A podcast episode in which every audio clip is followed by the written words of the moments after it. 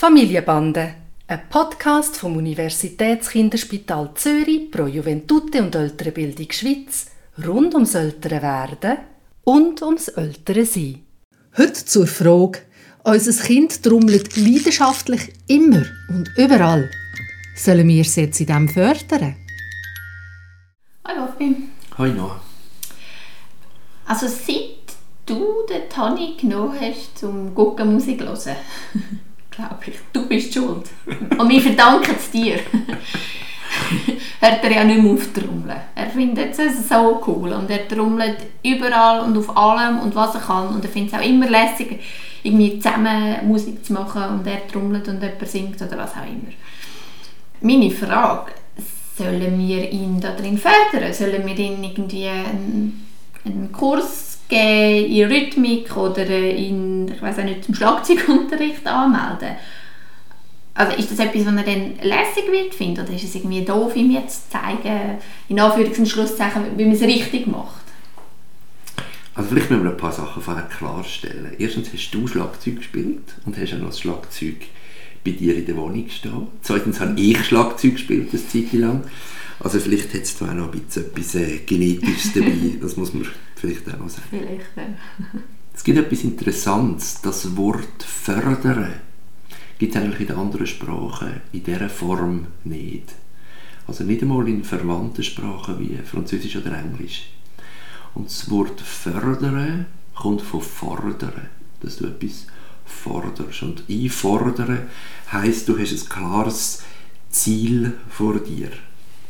Und meine ganz klare, bestimmte Meinung, wenn wir jetzt von einem dreijährigen Kind reden, ist, dass wenn man ihn würde wie das in anderen Kulturen gemacht wird, wenn, wo man sagt, wenn jemand musikalisch will, ganz gross rauskommt, dann muss man ganz früh anfangen, bin ich aus äh, Entwicklungssicht überzeugt, dass das eine Einschränkung von der Kreativität sein würde in dem Alter.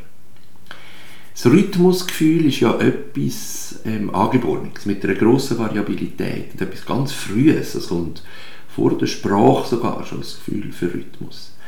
Und Kinder haben das ein bisschen mehr oder ein bisschen weniger und er hat das sicher sehr ausgeprägt. Aber, und das wir, merken wir immer wieder, er probiert aus neue Sachen und er geht, du siehst seinen Blick an, er geht nach innen, wenn er in einen Rhythmus hineinkommt, in einen Groove hineinkommt. Das ist phänomenal zum Zuschauen.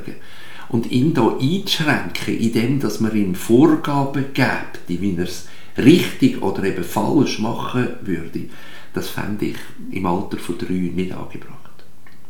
Jetzt würden wahrscheinlich, ähm, wenn jetzt da irgendwelche Zuhörer von uns Rhythmiklehrerinnen oder Lehrer wären, würden die mir vielleicht den Kopf abbeißen, weil sie sagen, wir dürfen gar nichts einschränken. Es gibt ähm, absolut äh, Möglichkeiten, äh, Mutter-Kind-Sachen, wo man so etwas miteinander spielerisch machen aber das brauchst du in dem Sinn nicht, weil du bist kreativ genug, das mit ihm zusammen zu machen. Ich finde es unglaublich, auf was er alles trommelt und ich finde es unglaublich, wie kreativ du bist, unsere Ohren ein bisschen zu schonen, indem dass er, ich weiß jetzt auch nicht, angefangen was sind das, ein Röhrchen gesehen, das er als, als Knebel braucht hat, Ja. oder?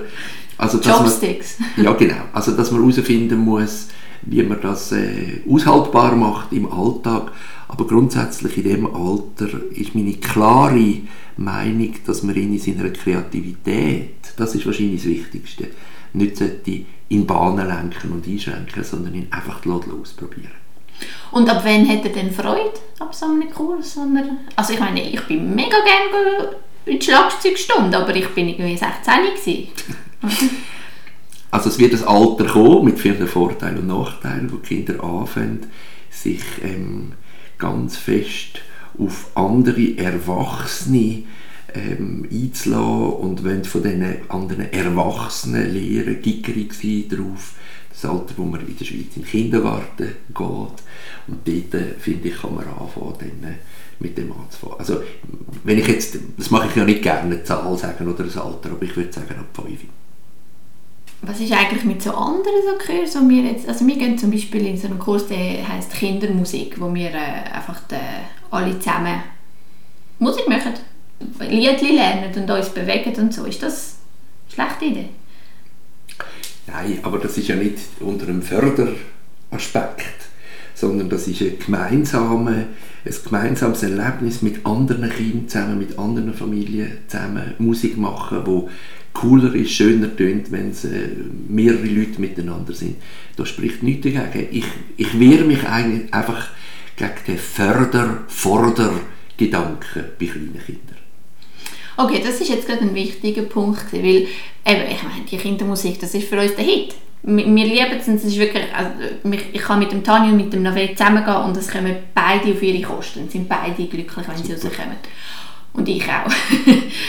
ähm, aber es stimmt schon, wenn ich ihn jetzt würde in Stunden, äh, in Schlagzeugstunden schicken, zum, damit er lernt, wie er irgendwie einen Rhythmus behalten kann, dann hat das natürlich ganz eine andere Qualität. Und äh, das ist ja gut, dann warten wir noch ein bisschen mit dem. Und dann schauen wir, ob er mit fünf immer noch dafür zu haben ist. Super.